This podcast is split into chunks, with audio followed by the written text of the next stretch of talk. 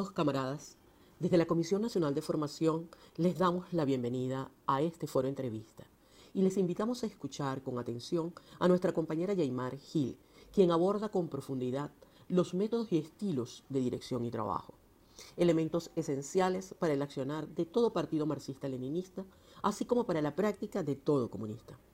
Que esta extraordinaria disertación que nos brinda Yaimar propicie en cada uno de nosotros, militantes de bandera roja, el análisis, la reflexión y que promueva el debate.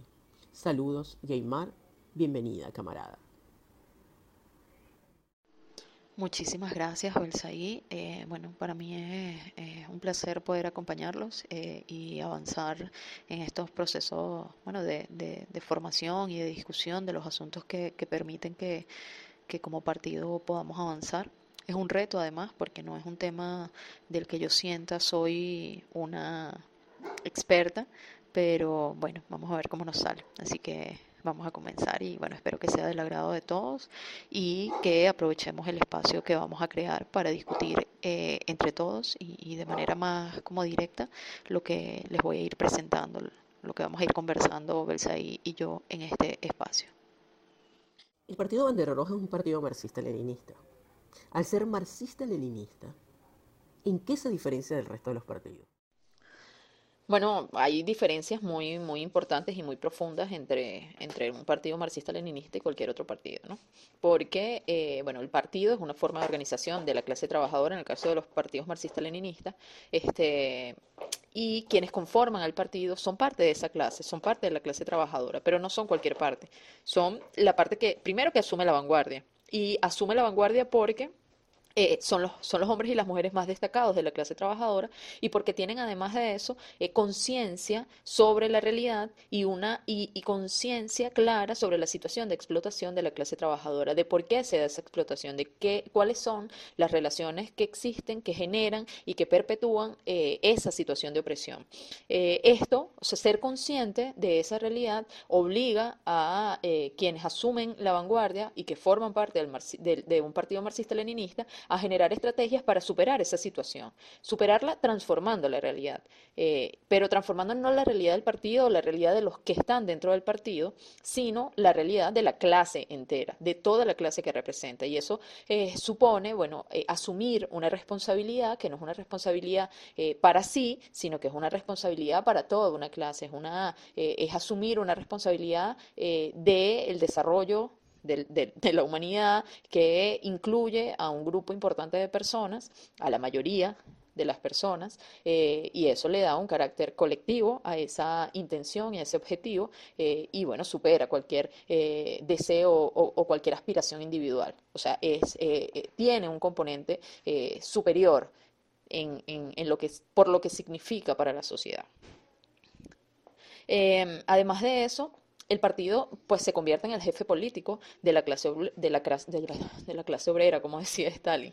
Eh, son las personas, como les decía, bueno, más destacadas de la clase obrera, que se hacen, además de la teoría revolucionaria, para analizar la realidad, porque eh, esa teoría es la que les permite comprender las leyes del movimiento, eh, los procesos revolucionarios, cómo se dan, cómo se promueven, qué cosas son necesarias para que eso suceda, y con eso logran identificar la mejor vía para alcanzar su objetivo. El partido tiene que tener unas características que son las que les permiten ser vanguardia. O sea, no eres vanguardia porque tú declaraste que eres vanguardia, eres vanguardia porque, bueno, porque tienes unas, competencias eh, individuales y colectivas para el partido, individuales los hombres y mujeres que forman parte del partido, pero como conjunto, como equipo, como organización, tienes unas características que te permiten asumir la vanguardia, que te colocan en esa situación, no porque tú decidiste serlo, sino porque hiciste las cosas para hacerlo.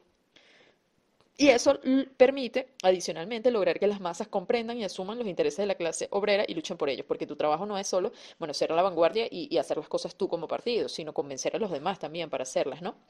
Entonces, eh, eso es lo que va a lograr que haya mayor unidad, que haya mayor fuerza, que el partido eh, movilice un músculo que genere realmente la posibilidad del cambio de la transformación.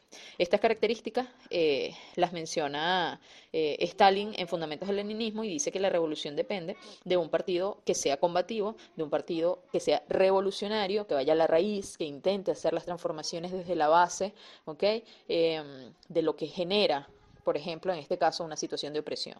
no, no es eh, la superficialidad, sino poder ir a la profundidad de lo que genera, de lo que causa la situación de desigualdad, de opresión, de explotación. Lo bastante, el, el partido además, decía Stalin, tiene que ser lo bastante intrépido para conducir a los proletarios a la lucha por el poder, para tomarlo y para cambiarlo, para transformarlo, para generar condiciones eh, políticas también distintas, ¿no? Lo bastante, el partido además debe ser lo bastante experto para orientarse en las condiciones complejas de la situación revolucionaria y muy flexible para sortear todos y cada uno de los eh, problemas que se puedan presentar. O sea, no puede ser un partido eh, cuadrado que, que, no asume o que no entiende que bueno que, la realidad eh, es movimiento que las cosas cambian y que quizás lo que decidiste hoy ya mañana no tiene cabida porque bueno las situaciones se modifican porque no estás solo en el mundo porque hay otros intereses en movimiento que están planificando y que tienen una estrategia que eh, son contrarias a las tuyas y que obviamente eso va a ir marcando una transformación en la realidad. Entonces, tener la posibilidad de ser flexible este, es fundamental para seguir avanzando, ¿no? Y para poder hacer cambios eh, inmediatos en alguna estrategia o alguna táctica que te plantees que, eh, bueno, que cuando la planificaste las condiciones eran distintas. Entonces, eso es, eh, son características fundamentales del partido, de un partido marxista-leninista, que, que son las que van a permitir que haya un éxito, ¿no? Entonces, debe ser combativo, revolucionario, intrépido, experto y flexible. Eh, la diferencia sustancial, entonces, y es una diferencia además determinante eh, con los partidos de la burguesía, es el objetivo, es cuál es el fin del partido, de un partido de la clase obrera, de un partido eh, marxista-leninista, porque en definitiva lo que busca es derrocar a la burguesía. Y ahí la diferencia está bastante clara y además hay una diferencia en la clase a la que representa. La representa a la clase trabajadora y los otros partidos van a representar a la, a, la, a la clase contraria, a la clase eh, opuesta, a la que tú tienes que eh, derrocar.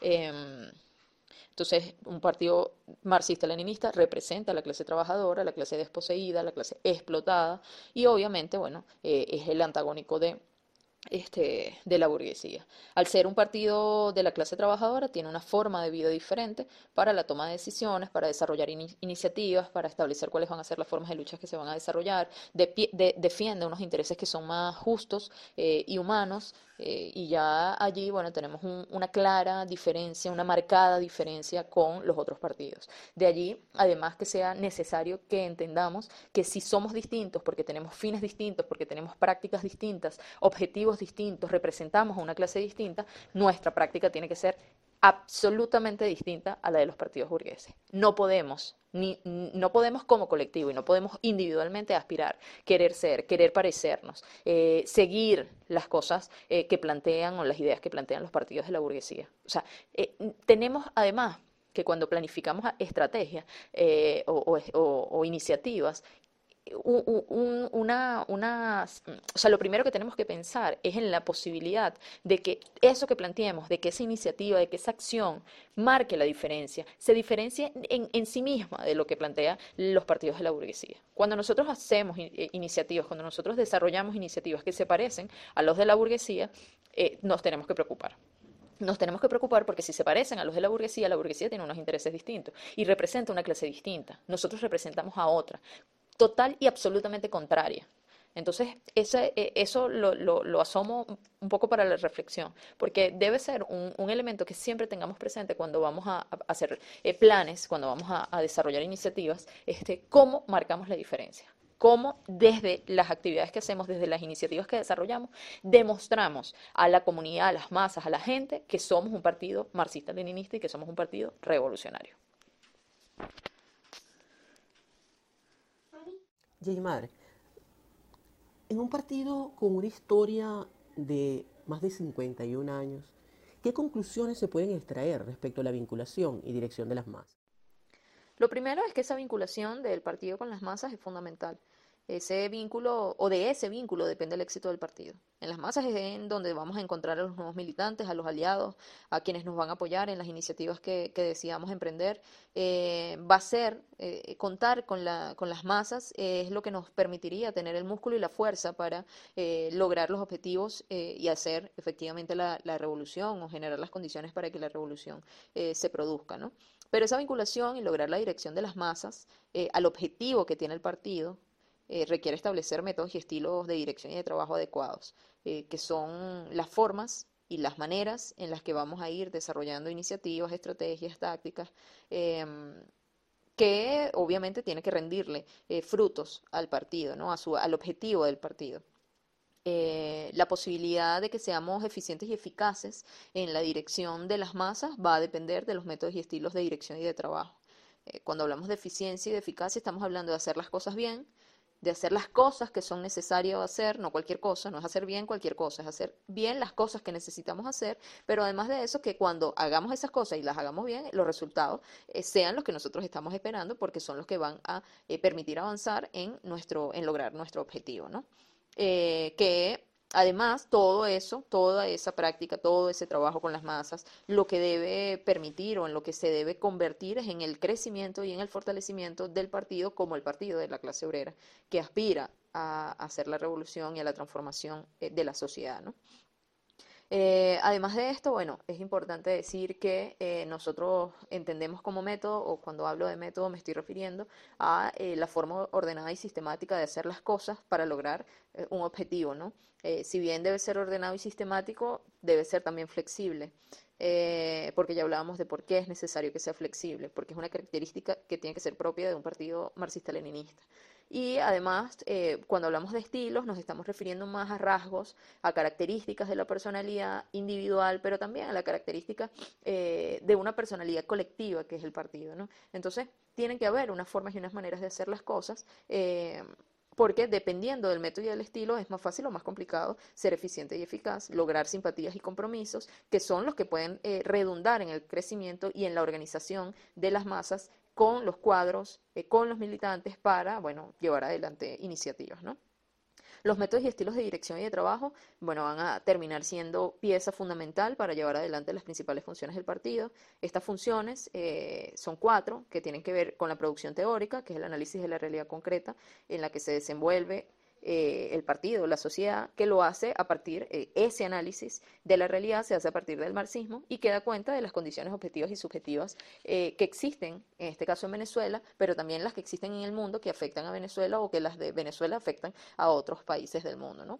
Entonces, lograr hacer el análisis con base en el marxismo o en la teoría marxista. Luego, eh, teniendo eso claro, corresponde, esa es la primera tarea del partido, poder hacer el análisis, poder comprender qué es lo que está pasando y hacia dónde va la realidad, eh, marcar las tendencias, establecer estrategias, ¿no? De cómo entonces enfrentarnos a esa realidad, cómo meternos en esa realidad para transformarla. Luego, teniendo eso claro, corresponde hacer propaganda, segunda función, propagar las ideas, darlas a conocer, que las masas sepan qué es lo que nosotros pensamos, qué es lo que nosotros aspiramos, porque de esa manera es que puede haber simpatía, de esa manera es que se pueden acercar a nosotros. Si nosotros no propagamos las ideas, pues simplemente no existimos como partido eh, marxista-leninista ni como partido de la clase trabajadora. Eh, entonces tenemos eh, producción teórica y tenemos propaganda. Luego tenemos agitación. La agitación es la denuncia, las iniciativas que van de la mano con la propaganda. No son procesos jerárquicos ni aislados. No es que cada cosa se hace por su cuenta, no es que uno se dedica a esta cosa y no hay como una relación. Todos estos procesos y todas estas acciones del partido tienen que estar vinculadas entre sí. Son vinculados y la organización, que es la última tarea, ya les dije, producción teórica, propaganda, agitación y organización. Lenin lo decía. Y lo decía en este orden, lo decía en este orden porque eh, hay una... Eh, o sea, tiene un sentido. O sea, tú no puedes ponerte a desarrollar iniciativas porque se te ocurrió. Eh, las iniciativas tienen un, objetivo, tienen un porqué, tienen una funcionalidad en el marco de todo ese análisis que hiciste y todo cómo planteaste cuáles son tus objetivos. Entonces, para tú poder determinar cuáles son las iniciativas, tuviste que haber hecho el análisis antes. Tuviste que haber hecho el análisis de la realidad y, hacer una producción teórica. La producción teórica no necesariamente, aunque sí debe ser, pero no necesariamente es pensar que vamos a escribir un libro o que vamos a escribir 300 libros y entonces luego es que vamos a hacer la revolución. No. La producción teórica es el análisis de la realidad para comprenderlo y para poder establecer cuáles son las vías en las que, vamos a tomar, las cosas que vamos a hacer para lograr el objetivo del partido, que es la transformación, que es la revolución y que es la, la superación de las condiciones eh, o, de las relaciones sociales de producción, ¿no? Entonces, eh, por eso es que hay como un, una jerarquía, un esquema de funcionamiento de esas funciones, de funcionamiento de las funciones, que hay un esquema de cómo eh, llevar adelante cumplir con esas funciones, es decir, una es, primero, la otra viene después, la otra viene después. Por ejemplo, tú no puedes organizar si tú no hiciste propaganda y no hiciste agitación, porque qué cosa vas a organizar, a quiénes vas a organizar si no nadie sabe lo que tú haces, lo que tú piensas, lo que tú quieres hacer. O sea, por eso es que hay un orden y ese orden debe debe cumplirse medianamente. Luego que avanzas y que la gente ya conoce el partido, que ya conoce sus ideas, entonces se van alternando estas funciones, se van eh, además definiendo quiénes hacen una y quiénes hacen la otra. Okay. Em, eh, la organización tiene una función fundamental porque a partir de ella es que nosotros podemos decir que estamos creciendo. A partir de ella es que nosotros podemos em, cosechar todo eso que fuimos sembrando con el proceso de análisis, con el proceso de divulgación, con el proceso de agitación, de llevar adelante iniciativas, de hacer cosas para que la gente sepa cómo actúa y qué hace Bandera Roja. ¿no? Em, y eh, la organización es la que puede eh, finalmente decirnos o, eh, eh, fortalecer eh, el crecimiento del partido, los nuevos militantes, la concreción de esas nuevas, nuevas militancias, de esas nuevas personas que se se, se, sienten identificados con lo que hace con lo que hace el partido. Además de eso, la organización no solo es para, para lograr eh, militantes, debería ser lo fundamental, pero no solo pasa eso, también, bueno, en, en ese proceso organizativo se puede sistematizar, bueno, cuáles son las alianzas, cuáles, eh, cuáles son las vinculaciones que vamos a hacer, quiénes son las personas que colaboran de una o de otra forma, que no necesariamente son militantes, que son amigos, que son cercanos, que, que se identifican con lo que hace Bandera Roja, pero que, bueno, no van a decir que son marxistas-leninistas, pero nos van a ayudar. Entonces, la organización supone sistematizar todas esas relaciones, todos esos vínculos, supone también, bueno, la creación de organismos, la creación de células, eh, el, cumplimiento de la, del funcionamiento de esas células y de esos organismos locales, regionales, eh, que podamos ir, eh, bueno, armando, ¿no? Y que le van a dar fortaleza al partido. Em, si el partido es la unidad de voluntades, ¿verdad? El partido que es la unidad de voluntades. Entonces, mientras más personas unidas hay, mayor es la fuerza y la capacidad de acción. Es decir, la voluntad crece, crece en fuerza, crece en acción, crece en mostrar, en, que sean más, se vean más, y eso hace que, bueno, que el radio de acción del partido, obviamente, que sea mucho más amplio. ¿Ok?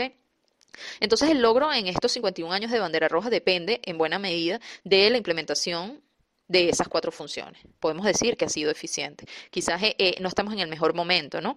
Eh, pero hay historias de historias de bandera roja. Eh, en muchos casos el papel protagónico o de vanguardia del partido ha sido el resultado de una extraordinaria política de, propagar, agitar y organizar. Eh, creo que hay esos momentos históricos en el país que describen lo acertado que ha sido el papel, eh, el análisis, la propaganda, la agitación y la organización de bandera roja en la implementación de esas funciones. ¿okay? ha sido eficiente y, y la historia, bueno, lo reconoce. Algunos querrán ocultarlo, pero muchos han tenido que reconocerlo y, decirlo incluso públicamente, el papel que ha jugado Bandera Roja en la historia, por lo menos contemporánea de Bandera Roja. Yo pues soy súper mala con eh, la memoria y tengo además poco tiempo, o sea, de 51 años tengo solo 15 años eh, vinculada al partido, eh, o sea, en relación con toda la historia tengo poco tiempo. Recuerdo poco, además me ha tocado vivir el proceso en el que menos incidencia ha tenido bandera roja en, la, realidad venezolana. Llegué después de, eh, por ejemplo, el, 2001, el 2000 eh, o, la, los primeros pasos de la Coordinadora Democrática, que fue un proceso súper importante para, para Venezuela, en el que bandera roja es protagónica este, de ese proceso. Yo llegué después, pero bueno, hay, hay episodios y hay cosas que sucedieron, por ejemplo, en la Escuela de Trabajo Social, que Bandera Roja era eh, la vanguardia de, esos procesos, eh, era el, el, el, organismo más importante, o, el, sí, la organización más importante, este, o, la única organización, este, y, y obviamente que, que uno que, que tiene poco tiempo lo recuerda como algo extraordinario, como algo súper importante, que además dejó... Eh, que, le dejó al partido crecimiento, que le dejó al partido organización, vinculaciones, para poder seguir avanzando. ¿no? Los últimos años, bueno, no han sido los mejores, pero también la dinámica eh, política, social y económica de, Venezuela ha afectado a esto, pero bueno, la coordinadora democrática, cuando escuchas los cuentos de lo que fue, eh, de, lo que fueron los comités revolucionarios de de educación media, no sé si ese es el nombre, este, ustedes estarán corrigiéndome mientras me oyen, eh, pero bueno, lo que fue la UJR en, en, en el inicio de los 90, eh, lo que fue Bandera Roja en la Universidad Central de Venezuela, eh, asumiendo el papel más, uno de los papeles más importantes en, la, en el movimiento estudiantil universitario, o el papel que jugó la UJR en la organización de los estudiantes de educación media, o bueno, lo que fue el proceso que se vivió en Cantaura, eso sí lo recuerdo con muchísima claridad cuando fuimos a, celebrar, eh, bueno, yo me estoy incorporando eh, un aniversario de, Cantaura, eh, la vinculación de la gente del pueblo con los líderes del partido o sea, que, dan cuenta del valor además social que, que, significa Bandera Roja para, para algunas localidades de, de, Venezuela en la que tuvo más presencia, en la que tuvo más impacto, ¿no? Y así, bueno, me imagino que hay cuentos en Monagas, me imagino que hay cuentos en Zulia, me imagino que hay cuentos en, El Tigre, en Anzuategui eh, o en Miranda, en, los Valles del Tuy, o sea, cuentos y cuentos eh, de lo que ha sido Bandera Roja. Inclusive, les voy a aprovechar, ya, ya llevo bastante rato con esta, con esta pregunta, pero voy a aprovechar de eh, hacer una anécdota que tiene que ver con los que se fueron de Bandera Roja y lo que Bandera Roja les dejó a esas personas individualmente, las relaciones, la capacidad de acción, eh, que lo recuerdan como algo positivo, ¿ok? Y que seguramente en el momento en el que estemos, eh, en, el periodo más decisivo para hacer la revolución, si esas personas están y están cerca, van a apoyar a Bandera Roja. Entonces esas son cosas que se cosechan, se siembran, se siembran y se cosechan, este, y que quedan allí, que son, eh, quizás ya no son militantes, pero son amigos, son cercanos y son personas que van a apoyar en, el momento más decisivo al partido. Entonces yo creo que este, efectivamente, efectivamente eh, los 51 años de, historia de Bandera Roja. Eh, y el trabajo que han hecho en la dirección y organización de las masas ha sido realmente fructífero, positivo, se valora positivamente. Y bueno, nosotros en este momento en el que la cosa no está muy bien, eh, no se trata de hacer las cosas que se hicieron antes, pero sí, bueno, tomar ejemplos de algunas de esas cosas y ir avanzando y mejorando en el marco también del avance de, la sociedad y, de los instrumentos que eh, el, avance histórico nos, nos permite en tecnología, en, bueno, cualquier cantidad de cosas que, que, facilitan en este momento hacer lo que en aquel momento era mucho más complicado porque no tenían los medios y, y las condiciones que ahorita la realidad nos ofrece. ¿Y qué significa que Bandera Roja sea un partido de cuadros que se rige por el centralismo democrático? Bueno, el partido tiene una estructura organizativa que casi todos los que me están escuchando la conocen, creo que todos, eh, y esa estructura va a determinar dos cosas. Por una parte, diferenciar a los integrantes del partido y por la otra va a facilitar la toma de decisiones. ¿Cómo diferencia a los integrantes del partido? Bueno, porque está dividida principalmente en dos, los militantes, en genérico, y los cuadros de dirección. La diferencia principal que tienen estas dos categorías o grupos de personas tiene que ver con las responsabilidades que van a asumir, que además está, eh, se van a establecer en virtud de bueno, sus capacidades de análisis de la realidad, el, manejo de la teoría marxista, sus capacidades de dirección. Eh, y también esa diferencia va a incidir en lo que se espera de cada integrante del partido para lograr hacer la revolución. Es decir, una cosa es tus capacidades, tus virtudes, tus habilidades para hacer, eh, por ejemplo, un cuadro del partido o para asumir ese rol dentro del partido. Y en la medida en que asumes ese rol, bueno, las expectativas de lo que espera el partido que tú hagas y que tú produzcas en beneficio del objetivo del cumplimiento de las funciones del partido, obviamente que van a ser mucho más elevadas mientras menos capacidades tienes, porque bueno, porque estás entrando a bandera roja, porque estás conociendo cómo es que son los procesos internos, en, en, ese punto en el que eres un militante de base, entonces, bueno, las expectativas que tiene el partido en relación con tu activismo y con tu función dentro del partido van a ser menores. Este, siempre vamos, obviamente, a esperar más de los cuadros del partido, bueno, porque tienen más tiempo, porque tienen más conciencia, porque tienen más formación, porque eh, hay un nivel de conciencia mucho mayor. Y la aspiración debe ser que los cuadros apoyen, eh, empujen a que la mayoría de los militantes lleguen a tener ese nivel de conciencia, de reflexión, de análisis de la realidad y de efectividad en el cumplimiento de sus tareas dentro del partido. Obviamente eso no va a pasar con todos, bueno, porque hay distintos niveles de compromiso también individual de cuánto le aporto al partido eh, y, cuánto le aporto, por ejemplo, a, mi vida. Eh, eh, familiar o, a mi trabajo o de las condiciones de vida de cada uno de los militantes que también van a favorecer o a interferir en sus capacidades de organización o de cumplimiento de las funciones que tenga dentro del partido. ¿no? Siempre, a pesar de esto y de que es una realidad objetiva, siempre eh, lo que debemos aspirar es que cada uno de los militantes aunque sean militantes, no sean considerados cuadros, este, aportemos al partido lo mejor de nosotros y aspiremos convertirnos en las mejores figuras, las mejores eh, personalidades dentro del partido, porque eso obviamente va a redundar en conseguir o que el partido consiga su objetivo, que es la eh, transformación, la revolución, la, el cambio de las condiciones de las relaciones sociales de producción, de que se acabe la explotación, ¿verdad? Entonces, este, debemos eh, aspirar ser los mejores militantes dentro del partido, los que más le dan de su tiempo, los que más se comprometen con las iniciativas. Pero bueno, esos son procesos eh, que tienen además altibajos. En un momento puedes estar más comprometido y en otro momento eso disminuye y son muchísimas las variables sociales, económicas, familiares, las que van, eh, personales, eh, psicológicas, las que van a interferir en esa, e, en esa relación que, que establecemos con, con, el partido, ¿no? Entonces, bueno, esa diferencia entre militantes y cuadros tiene que ver con compromiso, con entrega, con sacrificio, con formación constante e individual, colectiva e individual. Formación e individual en primer lugar, porque bueno, tenemos que formarnos individualmente y también, eh, bueno, ser, estar dispuestos a la formación colectiva, a lo que el partido nos ofrece como espacios de formación.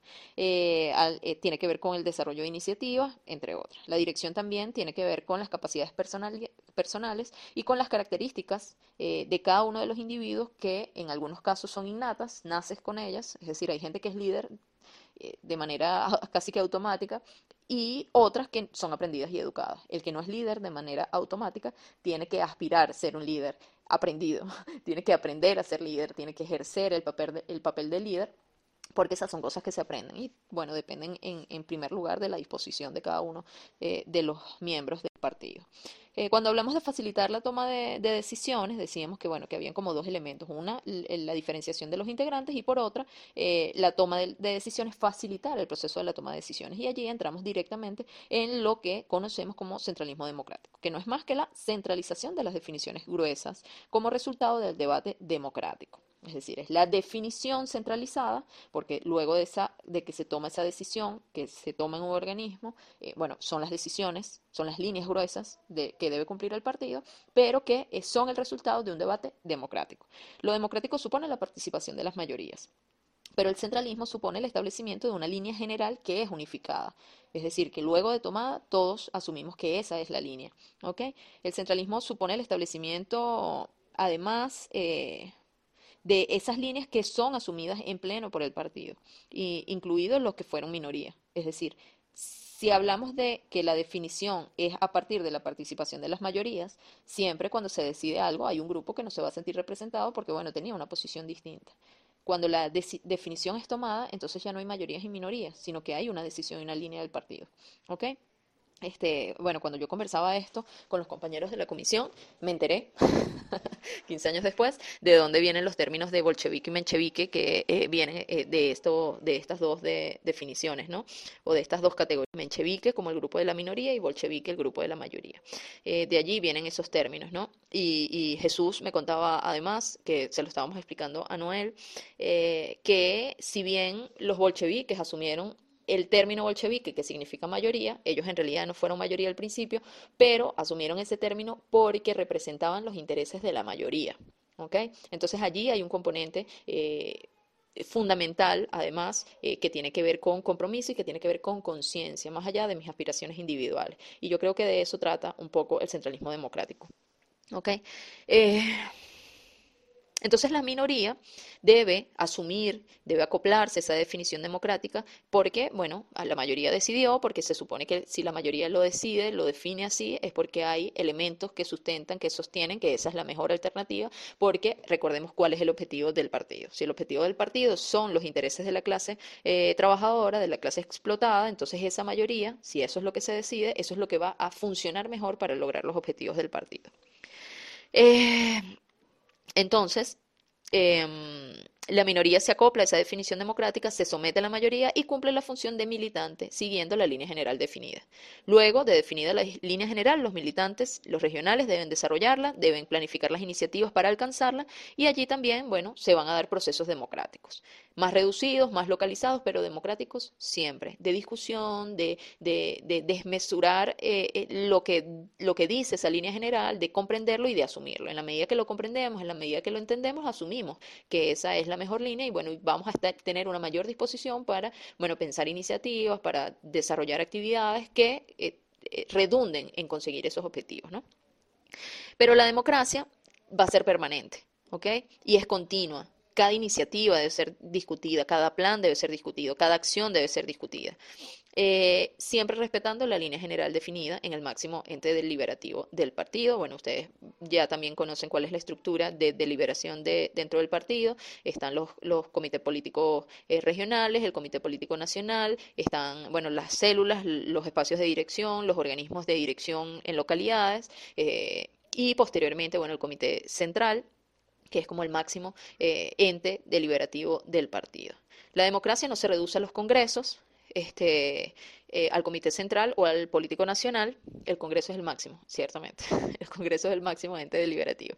Pero bueno, el Comité Central este, tiene como una regularidad mayor, los congresos se hacen cada cierto tiempo, eh, los los comités políticos nacionales se hacen con mucha más, regularidad, los comités, los comités políticos regionales una regularidad aún mayor y así vamos, pues. Em, pero bueno, la democracia debe ser lo que prive en el ejercicio de, o, en, en el activismo dentro del partido. Eh, y bueno, y hay momentos en los que se eligen representantes, eh, comisiones o comités, que también son formas de, democracia y de participación, pero que no son como las más relevantes, ¿no? Las más relevantes son la discusión cotidiana de la realidad, de las iniciativas, de los planes, pero se deciden también a los representantes de cada uno de estos organismos deliberativos. Em, pero para alcanzar el objetivo, el, el partido debe, eh, debe existir una forma que permita verificar que esas definiciones generales se cumplen por los que estaban a favor y por los que no. Es decir, que todos dentro del partido cumplimos esa línea general y trabajamos en pro de ella. Por eso eh, se habla de centralismo. Entonces, bueno, luego decidida la, la línea general, cada organismo va a discutirlo, va a tomar iniciativas y va a rendir cuenta de eso. Y eso va a tener como un proceso jerárquico, ¿ok? Un regional toma definiciones, hace cosas y, elabora informes que luego pasa a eh, otras instancias para que evalúen también, para que conozcan lo que está sucediendo este, y bueno, se puedan tomar mejores decisiones, se puedan cambiar eh, estrategias eh, y bueno, y vayamos avanzando, ¿no? Otra cosa que es importante en esto del centralismo democrático es que si bien al final la decisión es entre mayorías y minorías y las mayorías aplastan a la minoría, se decide lo que la mayoría, eh, eh, bueno, considera, que además lo considera porque, lo, porque es lo mejor, ¿no? O sea, porque en esos procesos democráticos de discusión y, de debate, lo que debe eh, privar es la aspiración de que la definición final del partido no sea la que a mí me parece individualmente que es, bueno, porque yo quiero ser el que aparezca como la mayoría, sino que individualmente cada uno de los militantes y cuadros del partido su reflexión, y esto ya es una opinión muy personal, su reflexión debe ir dirigida a que si bien yo tenía una idea y en, mar, en el marco del debate aparecen otras ideas y esas otras ideas me parecen, bueno, yo no se me ocurrió a mí y qué chimbo que no se me ocurrió a mí, pero la que se le ocurrió a esta persona, bueno, resulta que tiene como mejores elementos para ser eficiente, para ser eficaz y para lograr el objetivo. Entonces yo cedo mi posición y mi idea, no voy a ser el protagonista de la idea, pero lo que me interesa es que la idea que decidamos sea la que es mejor para los intereses que yo represento, que son los intereses de la clase trabajadora. Entonces hay un proceso también de ceder en el, en el marco de la discusión y de la deliberación que nos puede llevar a lograr consensos, ¿ok? En los consensos, si bien yo puedo mantener que, bueno, yo estaba de acuerdo era con esto, pero como esa me convenció con sus argumentos, eh, con los argumentos de los compañeros que, que, la, que la propusieron, me convence, me parece que es chévere y bueno, en algún momento veré si vuelvo a lanzar mi propuesta porque yo creo que mi propuesta era buena, pero por los momentos, por el interés superior de mi objetivo como partido que representa a la clase trabajadora, esa es la decisión que vamos a tomar. Entonces, ahí eh, el, centralismo democrático va a, debe fortalecer y debe promover que primero la discusión, el debate, los argumentos eh, y también la, el renunciar a, los intereses individuales de los militantes y de los cuadros. O sea, hay momentos en los que se renuncian a esas aspiraciones de, porque no debe ser lo, importante, no debe ser lo relevante, que seguramente no sucede en otros partidos, pero que acá, en nuestro partido, sí debe suceder. O sea, ese desprenderse de la individualidad del reconocimiento como figura individual debe, debe pasar. Debe pasar porque no estamos jugando a ser reconocidos como líderes y a que lo que yo proponga sea lo que valga, sino que a lo que se decida sea lo que mejor represente y lo que mejor va a lograr cumplir con el objetivo del partido. No sé si me entendieron, yo espero que sí. Pero bueno, vamos a tener un espacio para, para hablarlo y, si queda, queda duda o que es medio enrevesado todo esto que digo, bueno, podamos, podamos discutirlo también allí en, en ese espacio que vamos a tener. Entonces, en un partido marxista-leninista como Bandera Roja, ¿Cómo han de dirimirse las diferencias? Bueno, aquí entramos un poco a eso que, les comentaba en la pregunta anterior, este, sobre las diferencias, ¿no? ¿Cómo, cómo, logramos superar las diferencias que, van a existir naturalmente? Cuando hablamos de, un grupo de personas, cada uno tiene una idea, cada uno tiene un pensamiento, un pensamiento y una idea que va a estar construida a partir de las, las relaciones y de las realidades objetivas de vida y, y de crecimiento y desarrollo, de construcción de la personalidad de cada una de las personas que forman parte del partido. Eso, eso nosotros lo entendemos porque eh, forma parte del análisis materialista de la realidad y de, bueno, el ser social eh, eh, determina la, la individualidad, ¿no? La conciencia. Es el ser social lo que determina la conciencia. Entonces, bueno, no es lo mismo. Por ejemplo, no voy a poner un ejemplo dentro del partido, pero no es lo mismo un niño que, que, vive en unas situaciones precarias de hambre, de, de, mala alimentación en, en, un salón de clases que un niño que, bueno, que es bien alimentado, que tiene a su mamá y a su papá, que eh, tiene o que unas mínimas condiciones de vida y de reproducción que eh, hay una diferencia, hay una diferencia clara, no es lo mismo nacer en un pueblo indígena que nacer en la ciudad, no es lo mismo eh, nacer en Maracaibo que nacer en los Andes, este, o sea, hay unas condiciones generales, sociales, culturales que te van a determinar como individuo. Y eso, bueno, hace que cada quien piense de una forma distinta. Entonces, ¿cómo logramos eh, dentro del partido que esas diferencias y que esas opiniones distintas sobre distintos asuntos que van a estar marcadas, afectadas, determinadas, por lo que somos, por lo que es nuestra historia, por lo que eh, eh, ha sido la forma en la que eh, producimos pensamiento, no generen un conflicto y más bien puedan ser aporte para lograr establecer bueno, esas líneas generales que son las que van a marcar el rumbo del partido para la conquista de su objetivo final. un partido comunista se rige por el centralismo democrático que exige que la minoría ceda, ya se los había dicho, y que promueva la unidad de acción lo fundamental es la unidad de acción. De allí la importancia de la formación y de la conciencia.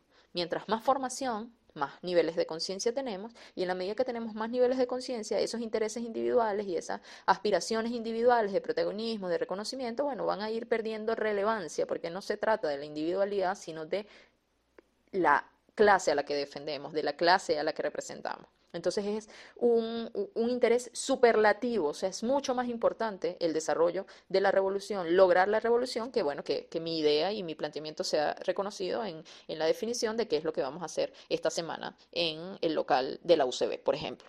¿Ves? Entonces, hay cosas que superan la individualidad, que superan las aspiraciones y los intereses individuales, y eso tiene que estar muy presente. La posibilidad de que eso esté presente y de que eso tenga un valor fundamental en las decisiones que se toman dentro del partido supone que existan niveles de formación y de conciencia. ¿Ok? Este, eso es muy, muy, muy importante. Eh, además, en la medida en que hay formación, que hay niveles de conciencia, que las minorías ceden y que hay unidad de acción, vamos a evitar dentro del partido que haya fracciones. Eh, que, bueno, definitivamente las fracciones lo que hacen es eh, dividir al partido, minimizar su capacidad de acción, eh, porque los que se van dejan de ser, dejan de estar, dejan de aportar al músculo del partido.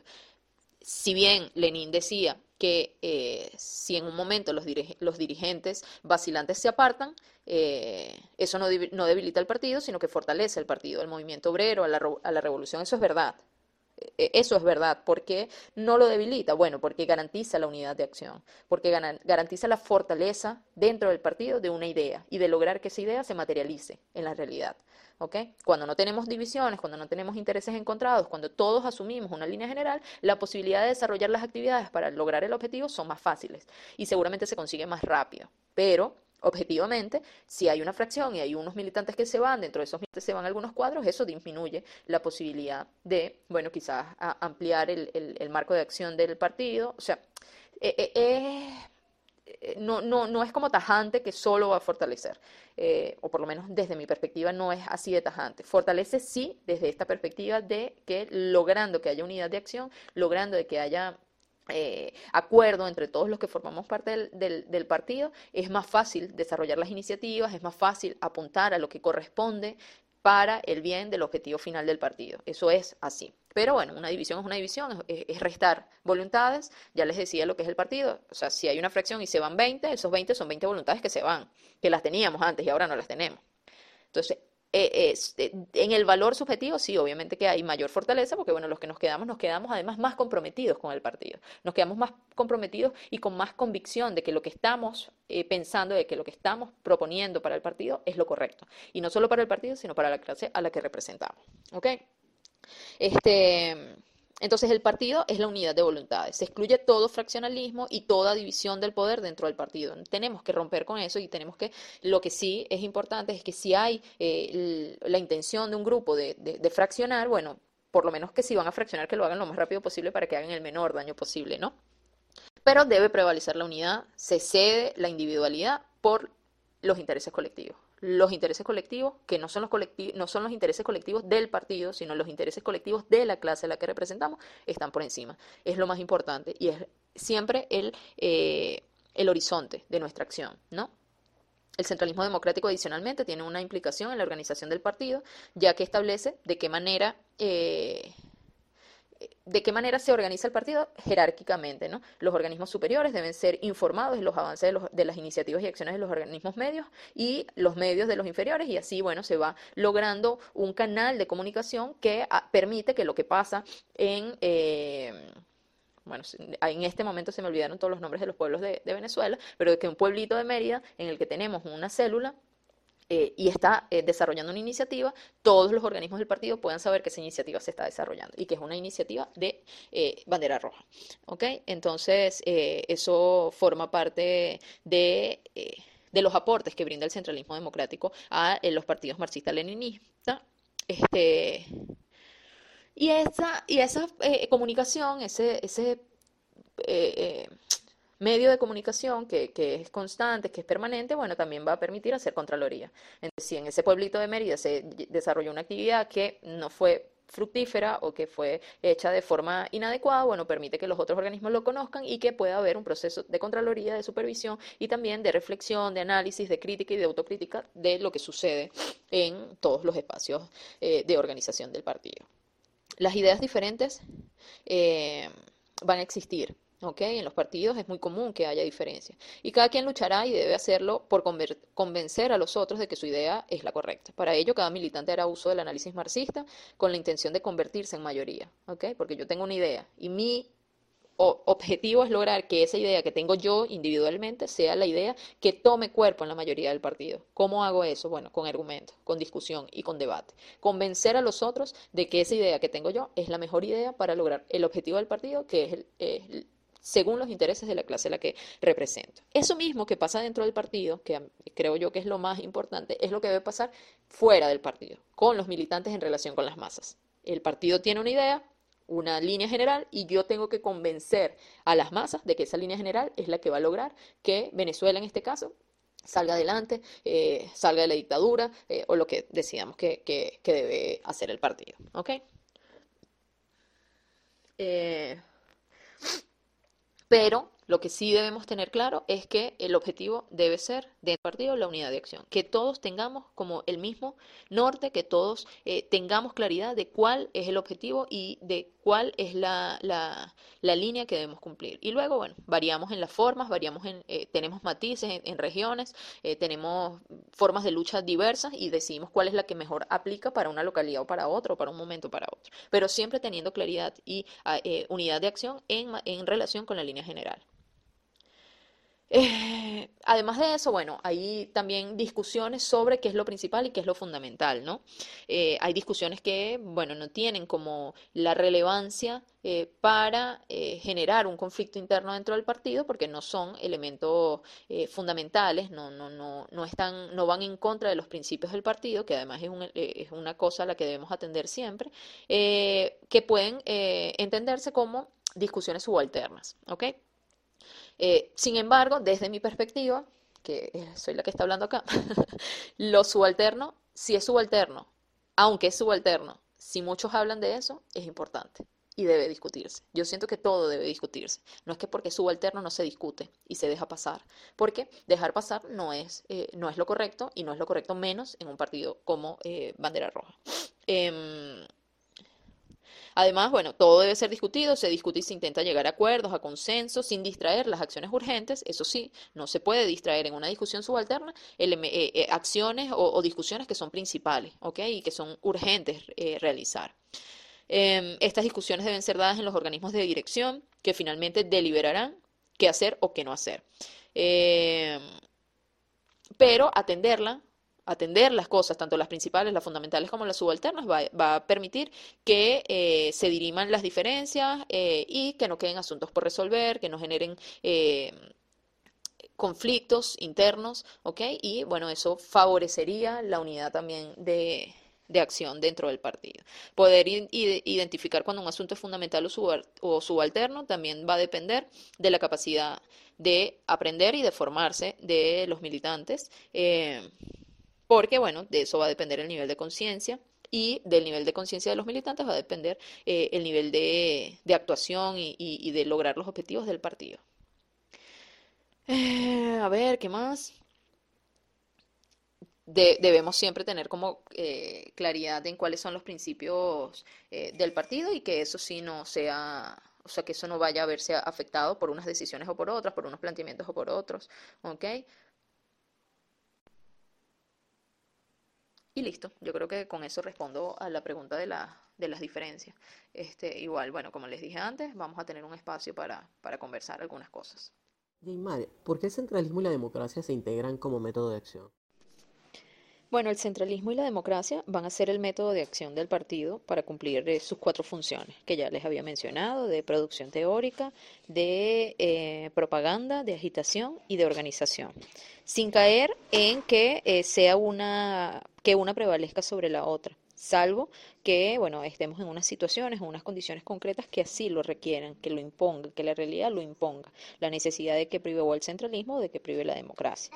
Por ejemplo, será distinto el método si eh, estamos en, en, un momento de lucha armada que si estamos en acumulación de, de fuerza en una situación de normalidad. Entonces, la realidad también te impone, bueno, métodos para eh, asumir eh, las responsabilidades que tiene el partido.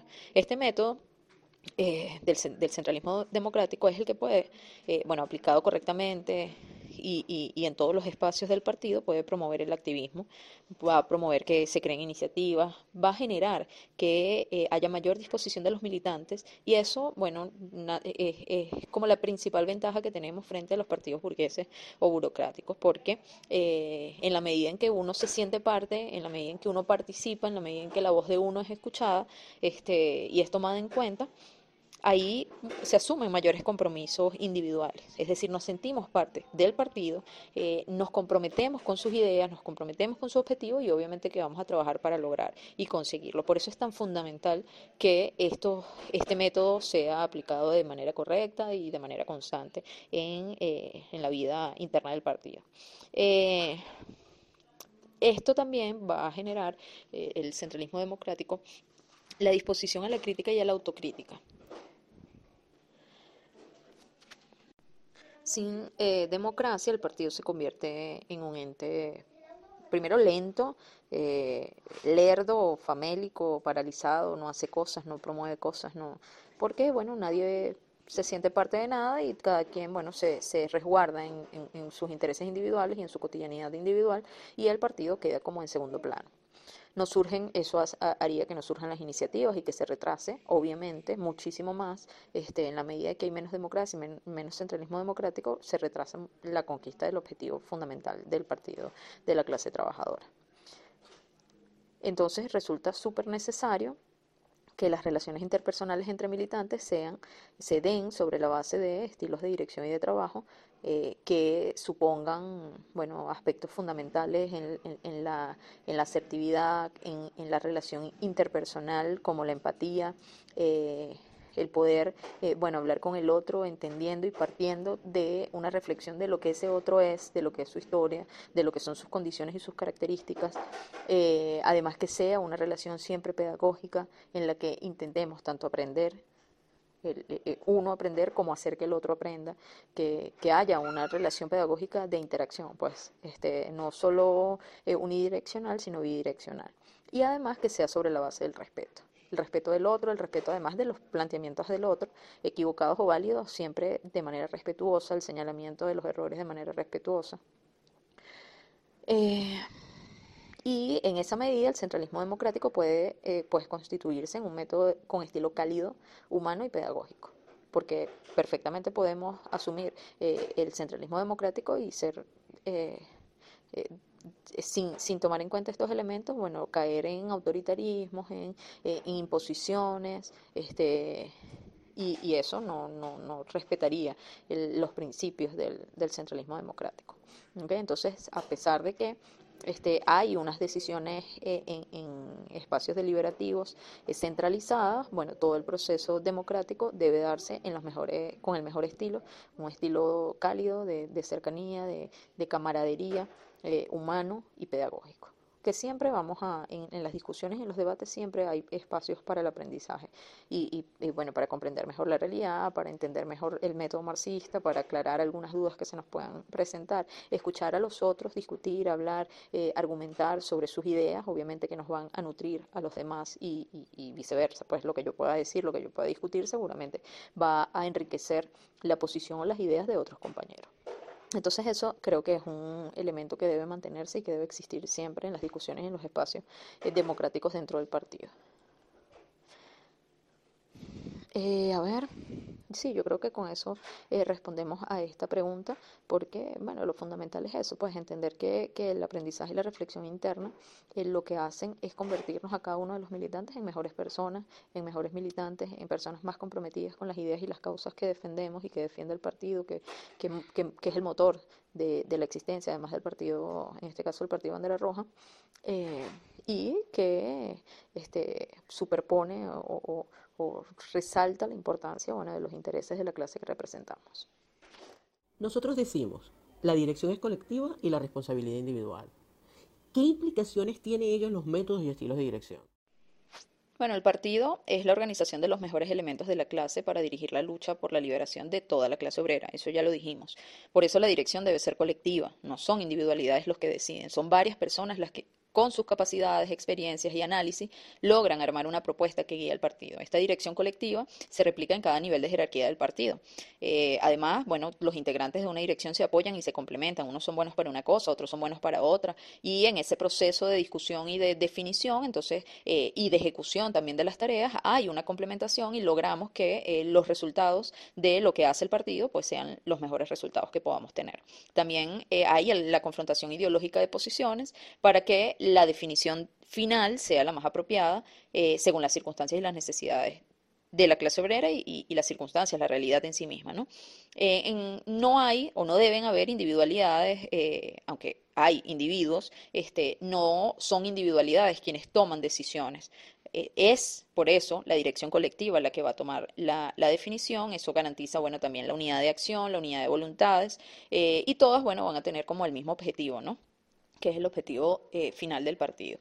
todas esas definiciones en las direcciones colectivas eh, no supone que desaparezca la responsabilidad individual. Cada militante tiene una responsabilidad individual en el resultado final de las acciones que el partido emprenda. Es decir, no es que el partido decidió esto, se hizo, fracasó y nadie es responsable porque fue una definición eh, colectiva hacer la actividad de una o de otra forma. Luego de definida la acción o la línea, cada militante asume la responsabilidad de su tarea que va a aportar eh, para, para, hacer posible la ejecución de esa línea o de esa actividad, de esa iniciativa. Se asume eh, responsabilidades concretas y cada quien debe responder por ella, bien porque fueron muy exitosas o bien porque fracasaron. Eh, esta responsabilidad individual va íntimamente ligada a la delegación de las tareas en los militantes. Cada definición en las reuniones de dirección debe incluir eh, necesariamente la forma en la que se ejecutará y las responsabilidades de cada quien para cumplir eso que se acuerda. Las reuniones no pueden ser eh, reuniones de análisis y de debate eh, sin que ese debate y ese análisis se traduzca en iniciativas para lograr o alcanzar mejores condiciones para lograr el objetivo del partido. Entonces, el análisis sí es una función del partido, ya lo habíamos conversado, pero debe ir acompañada sí o sí por el, aquella consigna de, Lenin de propaga, agita y organiza, eh, que son las que en última instancia van a permitir que el vínculo del partido con la masa se exista, este, que crezca el partido, que, tengamos fortaleza y, fuerza para, adelantar las iniciativas y las actividades. ¿no? Es, como un proceso, es un proceso dialéctico. haces análisis, haces activismo, este, propagas tus ideas, organizas, luego vuelves a hacer análisis, un análisis obviamente más nutrido porque son más personas las que están, eh, cada una va aportando su conocimiento y, sus capacidades para, lograr eh, lo, que se propone y, así vamos, pues, en, un proceso constante de, discusión y de acción, de teoría y de práctica. Okay, es el proceso que permite vincular la teoría con la práctica. Los métodos y estilos en esta área eh, están íntimamente ligados a identificar las capacidades individuales de cada militante, en quien eh, se va a delegar una u otra tarea, porque esa definición de quién hace tal cosa o, u otra cosa eh, se, se, da en el marco de identificar quién es el que mejor puede cumplirla, eh, porque, o porque tenemos como más garantía de que sea exitosa la realización de esa iniciativa, porque esas personas eh, recoge, eh, concentra las mejores capacidades para una u otra tarea. ¿Okay? La identificación y la asignación de responsabilidades debe incluir por qué uno u otro es mejor para esa actividad, es decir, que quede claro, que se verbalice porque eh, eh, cada, cada eh, miembro del partido debe asumir o no una tarea o una actividad, cuáles son sus virtudes individuales, que además eso va a permitir afianzar en esa persona el reconocimiento de sus capacidades y que también puede incidir en que logre mejorar otras eh, capacidades que quizás no son tan reconocidas por, para que pueda asumir eh, responsabilidades diversas. No, no es que el que agita, agita, siempre agita y no hace más nada, porque no, no, no debe ser así. O sea, todos deberíamos poder hacer todas las cosas dentro del partido y eso supone, ya lo decía antes también, este, bueno, que tenemos capacidades y, habilidades innatas, pero otras que debemos aprender, que debemos fortalecer para eh, poder cumplir en determinadas situaciones este, distintas funciones. La distribución del trabajo debe ser eh, también científico, debe ser sobre la base de eso, de un análisis riguroso de quién es el que mejor puede hacer eh, una u otra cosa. La, evaluación además concreta de cada militante para cada situación en particular. Seguramente quien en un momento puede asumir la redacción de un documento o de un manifiesto, en otro momento no será el más indicado, porque bueno, eh, es otra persona por su realidad, por su historia, por su experiencia, quien lo pudiera hacer de mejor manera. Por eso todos los militantes deben eh, poder eh, cumplir todas las, distintas eh, responsabilidades o funciones que tiene el partido y debe prepararse para eso, porque, bueno, la idea es que se haga lo mejor posible en todos los escenarios en los que decidamos participar o estar y todos deberíamos estar dispuestos. Este, bueno, porque la vida también es cambiante y las realidades son cambiantes, entonces tener la posibilidad de que, por ejemplo, en algún momento no digamos, bueno, como no está fulanito de tal, que es el que se encarga de hacer tal cosa, entonces no sale la tarea porque él no está, no, cualquier otro puede asumir esa responsabilidad y todos debemos estar preparados para asumir esa responsabilidad, aunque no seamos los mejores eh, siempre históricamente para hacerlo. Este, ¿Qué más? Em, y además, este proceso de definición y de entender que hay responsabilidades individuales lleva a el desarrollo de otro de los principios del centralismo democrático que es fundamental, que tiene que ver con la crítica y la autocrítica. La posibilidad de identificar cuáles son mis responsabilidades individuales para que al momento de ser exitoso o de fracasar en una actividad, podamos hacer una evaluación con base en, eh, bueno, qué aporté yo o qué hice yo individualmente para que eso saliera de tal o cual forma este, y bueno, si fueron negativas, entonces ver de qué forma mejorar para que esa situación no se vuelva a repetir. Ahora bien, Jaymar, un aspecto que es de suma importancia en estos momentos, cómo promover el debate ideológico, así como la crítica y la autocrítica, partiendo del uso de métodos y estilos de un partido comunista. Bueno, yo les decía antes también que los estilos van a estar eh, relacionados íntimamente con todos los procesos que, se den dentro del partido. Em, Lenin decía que la actitud de un partido político ante sus errores es una de las pruebas importantes y más fieles de la seriedad de ese partido y del cumplimiento efectivo de sus deberes hacia su clase, a la clase en la que representa, y hacia las masas trabajadoras. Reconocer abiertamente los errores, eh, poner al descubierto sus causas, analizar la situación que los ha producido y examinar los medios para corregirlos, esto es lo que caracteriza a un partido serio. En esto es lo que consiste el cumplimiento de sus deberes. Esto es educar e instruir a la clase primero y después a las masas. Decía Lenin, esto es toda una cita. La capacidad de identificar las fallas o errores, pensarlos, identificarlos, analizarlos para poder saber por qué se cometieron, es lo que va a permitir hacer posible eh, identificar esas cosas que sucedieron para no volverlas a repetir. En este punto es importante la forma en la que se critica y eh, entonces obviamente que sale a, a, tomar una importancia relevante el estilo en el que se hace, las formas en las que se hace la crítica. La persuasión, la educación, la constante reflexión con los militantes es un estilo adecuado para promover relaciones humanas dentro del partido, porque en última instancia son esos. O sea, todos somos humanos, cometemos errores, las relaciones que se deben dar dentro del partido deben ser relaciones humanas con base en la camaradería, eh, con base en la empatía, con base en la este, eh, la calidez y la pedagogía. Lo dijimos también en, un audio en un audio anterior.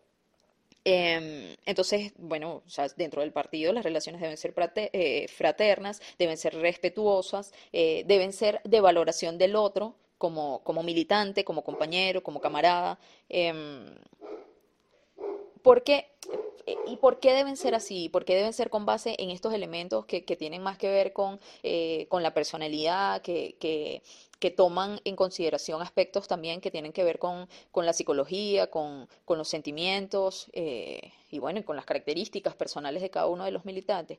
Porque eso va a permitir que realmente haya un proceso de crecimiento individual de cada uno de los militantes. Si yo critico por criticar, si yo critico de forma eh, grosera, de forma altiva, autoritaria a un militante porque falló en, en, una actividad, este, en una tarea, es muy difícil que en ese estilo de, eh, de, crítica yo pueda lograr que esa otra persona reflexione, eh, que esa otra persona analice internamente si realmente esa opinión que yo tengo o esa consideración que yo hago como dirigente, por ejemplo, eh, es válida, tiene asidero en la realidad, porque si yo hiero sus sentimientos, yo cierro la posibilidad, primero, de que me siga escuchando y en segundo lugar, de que tome como positiva esa crítica que estoy haciendo. Pretender que la crítica se hace, porque bueno, el principio del centralismo democrático dice que hay que hacer crítica y autocrítica y a mí no me importa el estilo en la que lo hago eh, o en el que hago esa crítica, pues realmente no hay posibilidades de lograr en las relaciones humanas, porque es un principio del método, pero es un principio del método en el marco de relaciones humanas, de personas que tienen sentimientos, que tienen eh, problemas emocionales, que tienen problemas en su familia o que están afectados por la realidad eh, económica y social del país. O sea, son como muchas las determinantes que van a estar eh, incluidas en las situaciones que se puedan presentar y un dirigente tiene que tener la capacidad de poder tomar en consideración todos esos elementos para poder hacer una crítica de la forma más respetuosa, más pedagógica y más empática posible. De lo contrario, pues simplemente la persona que recibe la crítica, por muy merecida crítica que, deba recibir, cierra su posibilidad. Y ahí, eh, bueno, hay como elementos más psicológicos que, si bien no somos psicólogos, tenemos que tomar en cuenta para, bueno, que la comunicación sea efectiva. O sea, cerrar de, de, antemano por un estilo equivocado la posibilidad de que el otro escuche tus apreciaciones sobre un, un, evento, pues no sirve de mucho y no le aporta al partido. Y como lo que nosotros tenemos que buscar individualmente es aportar lo mejor al partido este, para lograr el objetivo, entonces esta evaluación, esa evaluación de todo lo que circunde eh, eh, una, una situación, de todo lo que rodea, de todo lo que eh, implica o, de todo lo que incide en una situación muy particular, por muy pequeña, por, por muy simple, simple que sea, va a eh, derivar o va a generar, bueno, que la otra persona asuma o no hacer la autocrítica y que lo haga este, de la forma correcta, que lo haga con el compromiso de siempre. Este, además, bueno, en la medida en que se hacen las cosas de la mejor forma posible, con los mejores estilos, bueno, podemos lograr afianzar las relaciones interpersonales entre camaradas y afianzar el compromiso de cada una de las individualidades con el partido. Entonces, no es una cosa que sea sencilla, no es una cosa que sea fácil, eh, depende mucho, sí, de la personalidad de cada uno de los militantes y de, de los cuadros del partido, de la dirección, de los miembros de la dirección del partido, pero es un proceso también de evaluación y de, de pensarlo, de procesarlo, de analizarlo, de tenerlo siempre presente. Este, eh, y en, esa reflexión de crítica y autocrítica también hay debate ideológico, obviamente. O sea, en, esa, en ese proceso de decir por qué las cosas fallaron o no, también entra eh, el, el, el, debate ideológico que va a fortalecer dependiendo de la forma en la que se haga cada uno de los militantes. Eh, porque en última instancia lo que somos como personas es el resultado de una realidad social y en ella de la ideología dominante, lograr identificar esto es lo que va a permitir que en nuestra práctica cotidiana podamos ser como militantes ejemplo de lo que proponemos ideológicamente. La ideología es una forma de vida en última instancia y cada militante debe tener el compromiso de ser ejemplo y de que su práctica pueda ser emulada por la clase, por las masas, para la suma de voluntades. Es decir, los cuadros de un partido marxista-leninista deben usar estilos persuasivos para promover la disciplina consciente. Bueno, la disciplina está muy relacionada con los principios que ya hemos analizado de asumir el centralismo democrático, no por imposición, sino porque prevalece el bien colectivo, el objetivo del partido y su función para la clase trabajadora sobre el interés individual. Eh, bueno, marcando la diferencia o la distancia con la categoría burguesa de sumisión y, ob y obediencia ciega. Eh, la disciplina revolucionaria por eso lleva el adjetivo de consciente, en tanto se asume a partir de la formación, de la comprensión de la realidad, del papel que se juega en la historia y de intereses colectivos de una clase. Es una disciplina que supone logros para los más desfavorecidos eh, en la historia y ya eso nos motiva a asumirla. ¿no? El, el, tiene que ver o está muy relacionada con los niveles de conciencia de que tu trabajo, de que tu participación en la historia no tiene como objetivo final un, eh, un objetivo individual o un logro individual, sino un logro colectivo y social. Eh, también lo dijimos antes. Mm, no se asume eh, la, la, disciplina, no se asume como castigo, como orden, porque además nace de una discusión democrática en la que participamos, una discusión democrática de todos los asuntos y de todas las actividades y de todas las iniciativas de la línea general, eh, lo que, bueno, obviamente le da mayor validez. O sea, si hubo una, un, proceso democrático en el que participamos, bueno, ya simplemente ese proceso nos, eh, nos acerca a asumir esa definición, bueno, como válida, como la, la más idónea y obviamente que eso nos, nos compromete eh, disciplinadamente a su cumplimiento. Los dirigentes del partido tienen una responsabilidad en este sentido, de promover la discusión con la militancia sobre las responsabilidades, las tareas, sobre lo que ellas significan para el partido y para la clase de quien se asume eh, somos vanguardia. El convencimiento debe darse a través de la persuasión, es decir, es la conversación, es la reflexión, es el análisis, es lograr identificar el porqué y el para qué de las acciones y de las decisiones, este, y obviamente de cómo nos involucramos entonces cada uno de nosotros en el desarrollo de esas iniciativas, de esas tareas, de esas líneas, eh, para eh, lograrlas, porque, bueno, suponen entonces un, objetivo eh, colectivo y un objetivo para la humanidad en última instancia, ¿no? La disciplina consciente necesita del centralismo democrático, de la participación activa y constante que permita comprender, bueno, la relevancia de la tarea o acción que se deben cumplir, de lo justo y de lo necesario.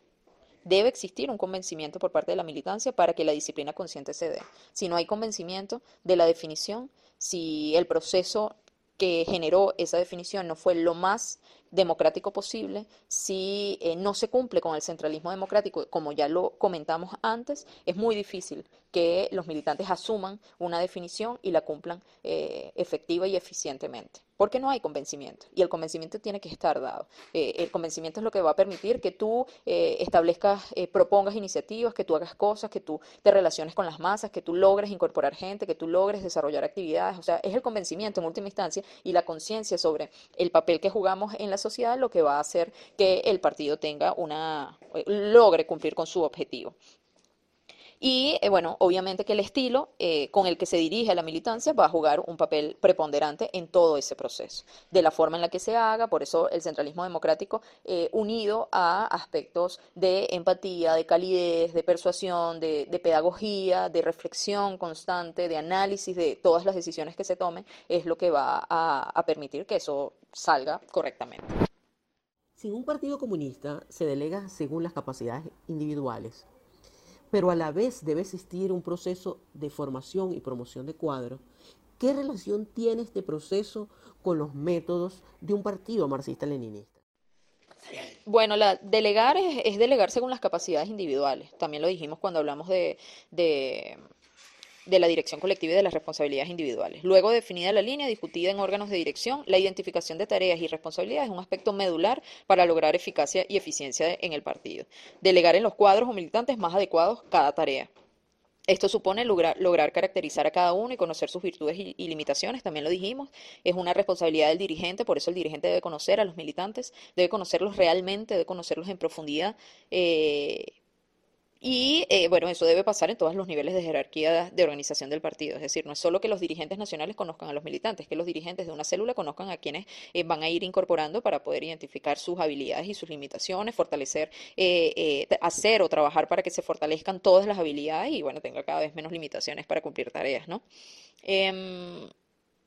Y también lo dije antes, no se limita eh, a que cada quien haga lo que sabe hacer, sino que debe promover que quienes no saben busquen saber, formarse, prepararse. Por ejemplo, eh, el que alguien no conozca en profundidad el, método marxista de análisis de la realidad no supone que no pueda participar en las discusiones que se den eh, sobre aspectos teóricos ¿no? de la realidad, de, de comprensión de la realidad. Debe más bien el dirigente promover que haya una formación individual para que todos los militantes lleguemos a alcanzar un nivel de conocimiento de, la dialéctica, del materialismo histórico, del materialismo dialéctico, para que podamos tener además eh, intervenciones acertadas y, coherentes con, que se, con lo que se discute. Entonces es un proceso de, formación y de mejorar las capacidades de todos los militantes. Este, de que seamos realmente los mejores hombres y mujeres los que estemos dentro del partido, siempre en una formación constante. Quien dirige, además de saber a quién delegar, debe saber cuándo hacerlo y cuándo es necesario hacer cambios en esa delegación. En ese punto, bueno, obviamente retomamos la idea de eh, que es, en todos los niveles ¿no? de, de, acción del partido, tanto en producción teórica como en propaganda, en agitación y en organización. Cada actividad requiere de unas capacidades específicas. Lograr determinar la composición de un organismo y de las capacidades individuales facilita el trabajo lo hace más sencillo y llevadero, las tareas salen con más éxito y más rápidas, la gente se siente satisfecha de haber logrado el objetivo y de aportar al cumplimiento de la línea general. Esto de sentirse útil y de, sentirte, de sentirse eficiente es un elemento súper importante, súper importante. Bueno, tiene o nuevamente que ver con aspectos de la, de la psicología, con el autoestima, con la valoración individual, con la valoración colectiva, con reconocer las cosas buenas que hacemos, con identificar las cosas que no hacemos tan bien para mejorar, con los mejores estilos, siempre con los mejores estilos. Teimar, considerando tanto tu experiencia profesional como toda esta disertación que nos has brindado, ¿Qué impacto tiene un estilo inadecuado en la comunicación? Así como en la persuasión, en las relaciones interpersonales. ¿Crees que es importante corregirlo con base en el debate, la reflexión y la autocrítica? Sí, bueno, nuevamente la, cuestión de, la persuasión eh, forma parte medular de los estilos de dirección y de trabajo de los estilos de los dirigentes, eh, pero también de los militantes, es decir, el estilo en general de los militantes de un partido comunista eh, tienen quedarse sobre la base de la persuasión, de eh, la empatía, de la fraternidad, de la pedagogía, de que siempre lo que decimos deje eh, un aprendizaje, eh, sea un proceso de reflexión profunda de, lo que está sucediendo, este, porque en esos procesos además uno está aprendiendo, está aprendiendo el que lo dice, está aprendiendo el que recibe el, comentario. hay un aprendizaje y hay un aprendizaje además bidireccional, ¿no? Entonces eso es fundamental, eso es principalísimo además en materia de estilo de dirección y de trabajo. Persuadir supone conseguir con razones y argumentos que una persona actúe o piense de un modo determinado. De un modo determinado no según mis intereses, sino los intereses superiores, los intereses del partido, los intereses de la clase. Es decir, es lograr que la persona comprenda por qué debe hacer una cosa y esto incluye que entienda por qué es esa persona y no otra quien debe hacerlo. Eh, de esta manera, el dirigente debe establecer una comunicación asertiva, educativa, formativa, de reflexión y esto no es sencillo y no todos sabemos hacerlo para eso también debemos formarnos, es decir, para eso también debemos leer, debemos aprender, debemos estudiar de psicología, debemos estudiar de comunicación asertiva, debemos e, estudiar eh, todas esas eh, maneras y formas de lograr relaciones interpersonales eh, armoniosas, cálidas, fraternas y de camaradería. ¿Ok? Este, mm, tiene eh, un elemento psicológico de base que va a marcar el éxito o no de la persuasión. Las personas que usamos la gestualidad, la insistencia o el énfasis que hacemos en determinados temas o aspectos del, debate, eh, bueno, todas esas cosas van a ir abonando o no para lograr persuadir a una persona en, un determinado momento. Estas relaciones y comunicaciones deben darse, bueno, sobre la base de la calidez, este, de la cercanía, de lo que supone ser camaradas, de lo que supone ser militantes de un mismo partido y tener un mismo objetivo eh, social, ¿no? Para la humanidad. Em, y bueno, eso va a aplicar en todos los procesos de crítica y autocrítica, de discusión ideológica, de producción teórica, de agitación, de, propaganda, en todos los espacios del partido, en todas las funciones del partido, esto debe estar presente. Además, bueno, mm, creo que también lo dije ya, es lo que va a permitir ser eficaces. Em, y mantener buenas relaciones interpersonales entre militantes. Eso va a afianzar el partido, eso va a afianzar la, unidad de acción, eso va a afianzar todo lo que necesita el partido para salir adelante, para cumplir con, con su función. Como parte de las conclusiones de esta entrevista, Jaymar, ¿puedes decirnos en una frase sintética qué determinaciones tiene el método en la vida de un partido comunista? ¿Y cómo influyen los estilos de dirección en la instrumentación de los métodos? Bueno, creo que sería que el método de dirección y trabajo, el centralismo democrático, es una base estructural del partido. Sin él, la teoría y la práctica se derrumba y se debilita todo el partido, se paraliza. Mm, los estilos garantizan cohesión, camaradería y compromiso. Es una estrategia para humanizar las relaciones entre militantes. Y bueno, es realmente fundamental porque va a garantizar eh, mejores resultados en la práctica eh, del partido y, y en su vida.